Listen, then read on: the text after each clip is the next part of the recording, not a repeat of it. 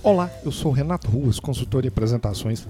Bem-vindos ao podcast Prezecast da série Apresentações Eficientes. Se preparar apresentações faz parte da sua rotina de trabalho, do seu dia a dia, não deixe de ver dicas no meu site na seção Conhecimento www.rectapreze.com.br. Apresentar dados é uma situação muito comum.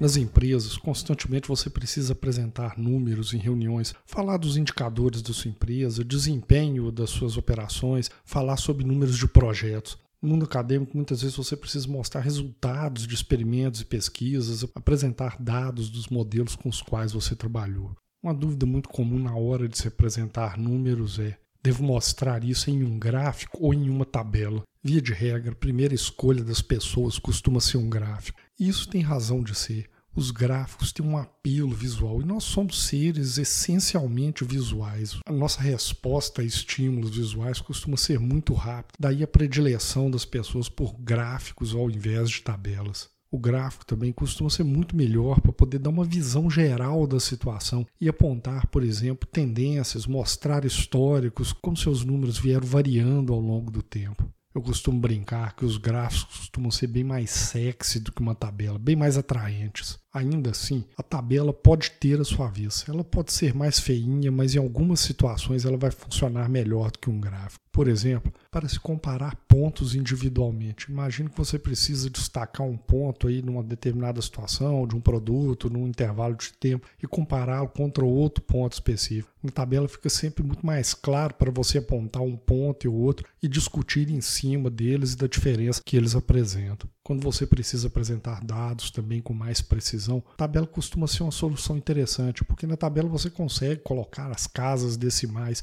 Muitas vezes isso num gráfico não fica legal. Pode acontecer dos pontos caírem em cima um do outro, de modo que fica difícil perceber a diferença. Então, se precisão é necessária, pode ser que você precise usar uma tabela. E se você tiver que usar uma tabela, fica aí algumas dicas.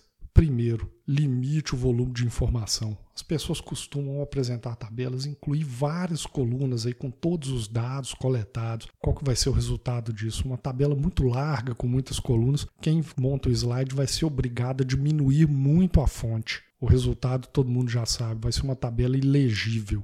A solução para isso? Apresente somente aqueles dados essenciais. Destaque aquelas três ou quatro colunas no máximo que são realmente necessárias para análise naquele momento. Aí você pode até me perguntar: ah, mas o conjunto dos dados pode ser importante por algum motivo. É verdade. Nesse caso, você pode disponibilizar, por exemplo, o conjunto completo dos dados no material impresso para as pessoas que estão na reunião, ou enviar isso por e-mail, deixar em uma área para as pessoas poderem fazer download, ou consultar isso numa área compartilhada para poder ter o dado completo.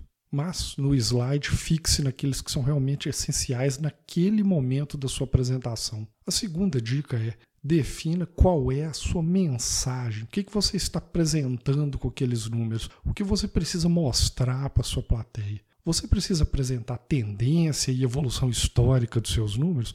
Nesse caso, me parece que a solução mais óbvia vai ser um gráfico, sim, para as pessoas poderem acompanhar como aquele número vem evoluindo ao longo do tempo.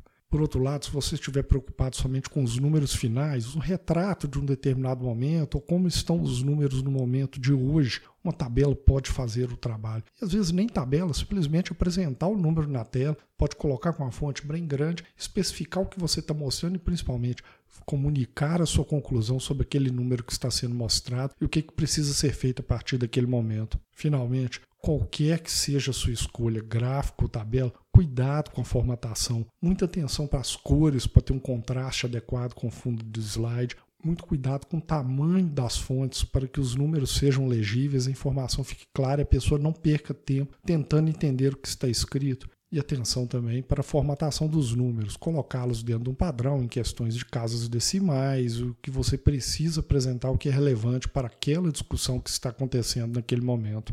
Concluindo, antes de abrir o slide, defina qual é a sua mensagem para então poder escolher qual vai ser a melhor ferramenta, se vai ser um gráfico, se vai ser uma tabela. E se você não tiver dúvida, você pode às vezes até testar, apresentar com um, apresentar com outro e julgar qual que fica melhor, em qual informação que você quer destacar fica mais clara. Como eu falei antes, o gráfico costuma ser a primeira escolha, mas a tabela tem sua hora também. Tem um momento que ela pode ser usada assim. E, independente da escolha, cuide sempre de uma boa apresentação. Um gráfico, uma tabela bem formatada, além de passar uma imagem de profissionalismo, facilita a vida da plateia, que não vai perder tempo tentando entender o que está sendo mostrado e vai se concentrar nos seus resultados principais. Por fim, eu tenho um vídeo que eu dou dicas sobre como formatar uma tabela com qualidade. Eu vou deixar na descrição do podcast o link para esse vídeo. Confere lá, tem dicas bem legais para apresentar uma tabela com um ar bem profissional. Gostou do episódio? Então não deixe de conferir outros episódios da série Apresentações Eficientes. Não deixe de visitar meu site também para algumas dicas em vídeos e artigos. Muito obrigado e até a próxima.